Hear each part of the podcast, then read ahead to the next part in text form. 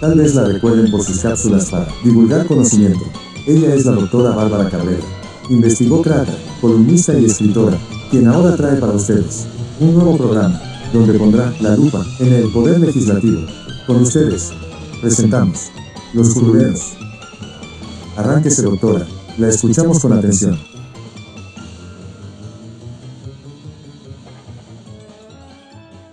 El trabajo legislativo y el proceso para crear leyes. Cuando una ley es defectuosa, solo puede consistir en una de estas tres causas. Falta de poder, falta de saber, falta de conocimientos del asunto del legislador. Guillermo Gerardo Hamilton. Si hablamos del trabajo legislativo e indagamos la percepción que la ciudadanía tiene acerca de este, encontramos que su consecución no está exenta de observaciones, críticas y diatribas, unas fundadas, algunas otras emitidas desde el desconocimiento de su naturaleza y trascendencia. ¿Es posible modificar esos paradigmas? ¿Es viable cambiar esa percepción? Importante es dar un paso a la vez. Primero reconociendo el o los problemas y sabedores de los desafíos implicados. En esta ocasión, dedicaré este programa al análisis del proceso legislativo poniendo la lupa en la etapa de elaboración de dictamen, la dictaminación, fase que desde mi perspectiva y experiencia no ha sido suficientemente explorada y divulgada. Vaya con esta aportación mi contribución para que se conozca la tarea neurálgica de los congresos o parlamentos, hacer leyes, y con ello desterrar la errónea percepción de que es mejor no saber cómo se hacen estas, y para que diálogos como el siguiente sean transformados en conocimiento, entendimiento y una apreciación distinta de lo que debe esperarse y exigirse a quienes ocupan un escaño en los poderes legislativos. Imaginen ustedes, hay un niño que de repente llega y le pregunta a su papá, papá, ¿cómo se hacen las leyes? Y el papá visiblemente nervioso y sin saber qué decir, únicamente atina a contestar a ese niño. No lo sé, pregúntale a tu mamá. Pues no, así no deben de ser las cosas. Los ciudadanos, todos, tenemos que saber cómo se hacen las leyes para poder poner esa observación en el poder legislativo. Comenzaré con la conceptualización del trabajo legislativo. Definir el trabajo legislativo es una labor aún inconclusa, debido a que desde mi perspectiva, este tipo de actividades son multifacéticas, teniendo como punto de equilibrio la de creación de leyes. En este sentido, si se lleva a cabo un sondeo simple entre la ciudadanía, donde la pregunta sea, ¿cómo definirías el trabajo legislativo? Sin duda, la mayoría proporcionaría una respuesta simplista como que el trabajo legislativo es crear leyes. ¿Y qué pasa con sus otras funciones? En esta tesitura es oportuno tener presente que per se, este tipo de actividades no es posible englobarlas en una simple definición, sino en una conceptualización que abarque su naturaleza, alcances y funciones. Para efectos prácticos, entiéndase por este tipo de actividades todas aquellas necesarias para la consecución de las atribuciones y obligaciones que corresponden a las cámaras que conforman el Poder Legislativo, enumeradas por los diversos ordenamientos que le dan vida y estructura, partiendo desde el texto constitucional, su ley orgánica, reglamentos y demás disposiciones que regulan su actuar. Estas labores están íntimamente vinculadas con sus funciones que son la representativa, la deliberativa, la legislativa, la de control, la presupuestal, la electoral, la función de comunicación, la de información, la jurisdiccional y la administrativa. Ahora vayamos a conocer un poco del proceso legislativo. Debo decirles que el proceso legislativo no es exclusivo de los parlamentos o congresos. Llevarlo a cabo implica la inclusión de diversos actores y factores. Actores políticos que de múltiples formas inciden en la toma de decisiones pero que deben ceñirse las reglas a partir de la elaboración de análisis sistemáticos que en conjunto lleven a recorrer las distintas etapas del proceso legislativo. En esta tesitura es evidente que ambos componentes forman parte de la actividad legislativa que lleva a dotar de leyes a una nación, donde no solamente es ineludible contar con procesos adecuados, sino es preciso garantizar buenos productos. De ahí que cuando se analizan las maneras en que se hacen las leyes, sea oportuno tener presente que su proceso, además de la estructura otorgada desde la propia legislación, se acompaña de la construcción de decisiones políticas, lo que se conoce como negociación política. En este sentido, los tipos de negociación política más importantes son los que se dan entre el Ejecutivo y el Legislativo, y los que se dan dentro del Poder Legislativo. En este poder, la negociación tiene dos esferas, aquella que se da entre los partidos políticos y la negociación entre las cámaras. Por lo tanto, el segundo tipo de negociación se da en el contexto implicado por la estructura legal del Congreso, así como por las reglas de votación, reglas que están comprendidas por la regulación del proceso legislativo. Pero entonces, ¿qué es el proceso legislativo? Se preguntarán ustedes.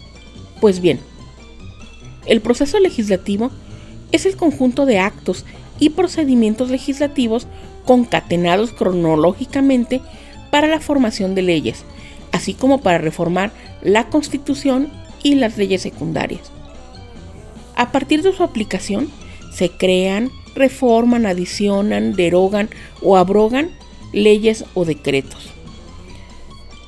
El proceso da comienzo al ejercer la facultad de iniciativa hasta llegar a la expresión legalmente válida de la voluntad del Poder Legislativo. Está formado por todos los principios, valores y métodos que deben utilizarse en la creación o reforma de una norma jurídica. Tomando en cuenta que los principios son las bases universales de la creación de cualquier norma jurídica, entre ellos tenemos el de generalidad, igualdad, de beneficio para la nación y de utilidad. Y sin los valores, la norma tiende a ser perjudicial para la sociedad como cuando una ley es injusta. Veamos ahora las etapas del proceso. En cuanto a las etapas que lo integran, encontramos de manera tradicional las siguientes. Se presenta la iniciativa, se discute, ocurre la aprobación o rechazo de la propuesta. Si se aprueba, el proceso continúa con la sanción. Luego viene la promulgación. Posteriormente es publicada en el periódico o medio oficial. Finalmente, inicia la vigencia. En este orden de ideas, en el proceso legislativo destacan dos momentos. Primero, en donde figura la participación de dos poderes, el legislativo, que concluye con la aprobación o rechazo del proyecto de ley, y uno segundo, donde es necesaria la participación del Ejecutivo, pues la sanción, promulgación y publicación deben ser llevadas a cabo por este. De esta manera, se ve reflejada la existencia de un principio de colaboración de poderes y coordinación de funciones. Ahora bien, aunque en la teoría clásica solo se reconozcan las etapas indispensables de este proceso, resulta necesario señalar aquellas actividades que al interior de los órganos parlamentarios es preciso agotar para obtener un producto final adecuado, como el relativo, como ya les decía anteriormente a la fase de la negociación política, así como del trabajo al interior de las comisiones, consistente en la dictaminación de los proyectos de ley, decreto, acuerdo legislativo o propuesta de acuerdo o cualquiera que sea el nombre que se adopte. En este orden de ideas, comparto las etapas del proceso legislativo de manera mucho más acabada, donde incluyo las fases ya comentadas, haciendo especial énfasis en la etapa de dictaminación, la cual he manifestado en diferentes foros, implica por sí misma un proceso sumamente interesante y relevante. Entonces, las etapas del proceso legislativo ampliado son, primero se presenta la iniciativa, luego se turna comisiones legislativas, Como tercer paso, se da un análisis y dictaminación del asunto. Luego viene la etapa de la negociación política. Posteriormente, como punto 5, se envía el documento a la mesa directiva, es decir, se incluye en el orden del día. Posteriormente llega la etapa o la fase del debate parlamentario. De ahí llega la votación en lo general, para seguir con el octavo punto donde se lleva a cabo la discusión y votación de los artículos reservados. Posteriormente, se turna la minuta al Ejecutivo en caso de que ya haya, hubiese pasado, como ya les decía, la votación en lo general y agotado la votación de los artículos reservados. Ya que se aprueba, como decía, se turna la minuta al Poder Ejecutivo. Es aquí donde llega la décima fase, que se llama sanción o veto. En este último caso, es decir, en el del veto, se regresa con observaciones al legislativo para que se analice únicamente en la parte en que fue observada por el Poder Ejecutivo. Ya después, solventadas todas estas fases y de que se apruebe por el Poder Legislativo y sea sancionada por el Ejecutivo, se promulga y publica en el diario o periódico oficial del país de que se trate. Y ya finalmente para concluir con el proceso legislativo se inicia la vigencia. Ahora les compartiré la fórmula para crear buenas leyes. Los desafíos del trabajo legislativo son tantos como tópicos por analizar existen, dada la realidad imperante, así como por el destacado papel del poder legislativo como parte esencial del andamiaje sociopolítico y democrático. Por ende, es conveniente generar y provocar un escenario para que las tareas en la elaboración de ordenamientos jurídicos sean eficientes y deriven en la creación de leyes acordes a una época, espacio y necesidades determinadas. En este orden de ideas, a continuación comparto la fórmula que he elaborado para el éxito en el arte de crear leyes, la cual sugiero lleven consigo, inclusive pónganla en un lugar visible para crear leyes apropiadas y acertadas. Es más, reimprimanla y regálensela a su legislador. Vamos a conocer la fórmula.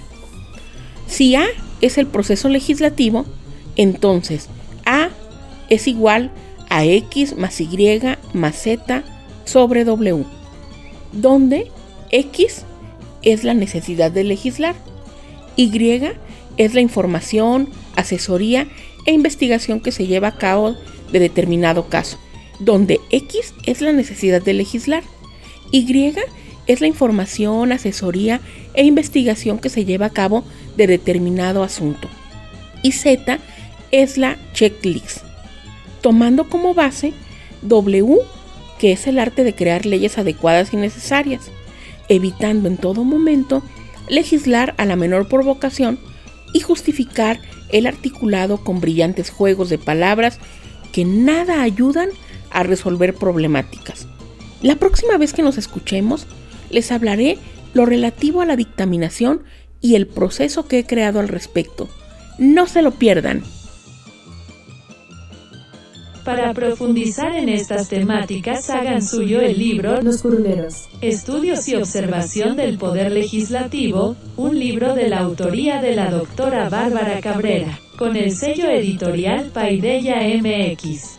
Pedidos e informes en paideyamx.gmail.com o a través de la cuenta de Twitter arroba paideyamx.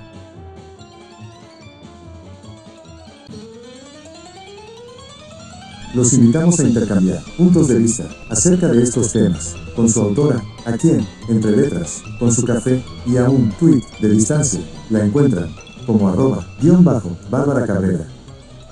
Hasta la próxima.